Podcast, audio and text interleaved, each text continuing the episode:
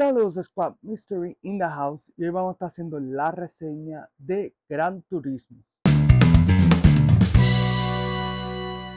Gran Turismo es la producción más reciente en llegar a los cines y es una producción de Sony Pictures. Así que para comenzar, esta película puede ser un poquito confusa de acuerdo a su pues, marketing, su promoción, porque se vende como una película de videojuegos, pero también se está vendiendo como una película basada en la vida real. Para no entrar mucho en detalles, básicamente eh, nos vamos a dejar llevar porque es una película basada en la vida real, que es de este joven Jan Mordenborough. Es sobre cómo él pasa de ser un jugador de este juego sumamente famoso PlayStation titulado Gran Turismo y cómo él pasa de ser uno de los mejores jugadores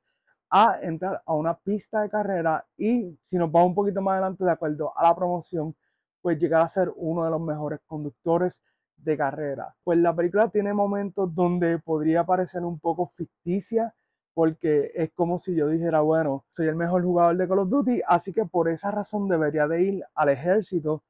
y hacer lo que hace en el videojuego, pero en la vida real. El director de esta película es Neil Blomkamp, que es mejor conocido por Elysium, District 9 e incluso Chappie, que sí hay muy buenas actuaciones, sí, también hay muchos nombres que no son muy conocidos, eso es bueno y malo a la vez, pero dentro de todo quiero resaltar tres figuras dentro, bueno, cuatro figuras dentro de la película. La primera es David Harbour, que él interpreta básicamente mentor de nuestro personaje principal. Y de verdad que esta es una de las mejores actuaciones que he visto de David Harbour. Y me gusta que aquí dentro de todo le permiten ser él. Tiene muchos momentos emotivos con el personaje principal. También tenemos por ahí Orlando Bloom que él hace básicamente de un ejecutivo de Nissan del área de marketing y Orlando Bloom es un buen actor, so aquí no hay mucho de qué agregar, más allá de que es una buena adición al elenco.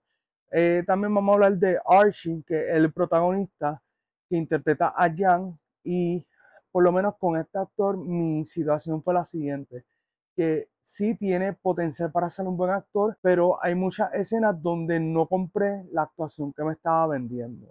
Y yo creo que por lo menos ese es uno de los grandes issues que tengo con esta película, que el actor pues como que tiene sus momentos que no lució como debería, eh, pero fuera de eso tengo otro actor en mente que eh, cabe destacar y para mí es quien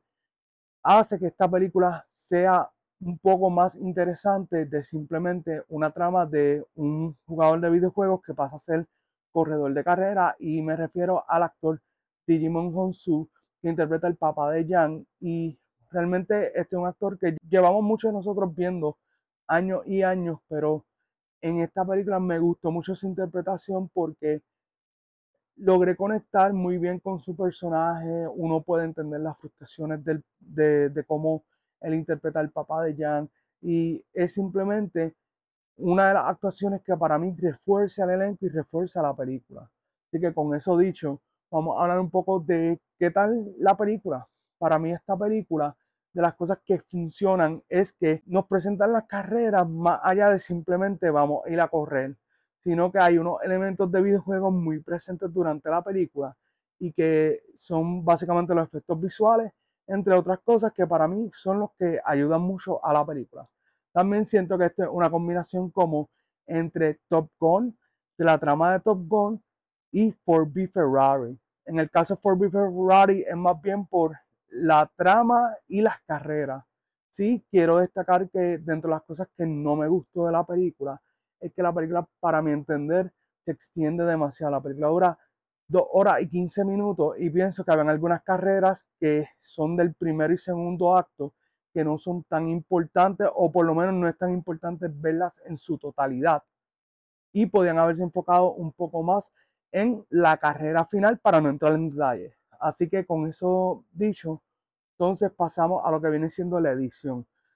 Para mí, la edición dentro de esta película se siente un poco rara y es porque sí, dentro del formato de las carreras, funciona bastante bien, pero hay otros momentos durante la película que no me puedo disfrutar muy bien las escenas porque tiene un corte abrupto o porque cambia de tono demasiado rápido con la edición y las transiciones muchas veces como que se sienten un poquito rough. Pero fuera de eso, es una película que me puede disfrutar bastante, es una película que yo sé que a los fanáticos del racing les va a encantar, así que se las recomiendo. O sea, tal vez yo estoy criticándola demasiado, pero yo sé de gente que van a ir al cine, van a ver esta película y van a decir, wow, esta película me cambió la vida o ahora quiero jugar Gran Turismo. Así que con eso dicho, vamos a pasar a la puntuación, que es lo que ustedes quieren saber. Para mí, Gran Turismo es un 8 de 10. Así que si les gustó esta reseña, dale like, comenta, comparte este video, suscríbete al canal, dale a la campanita y nos veremos en otras reseñas de Movie Squad.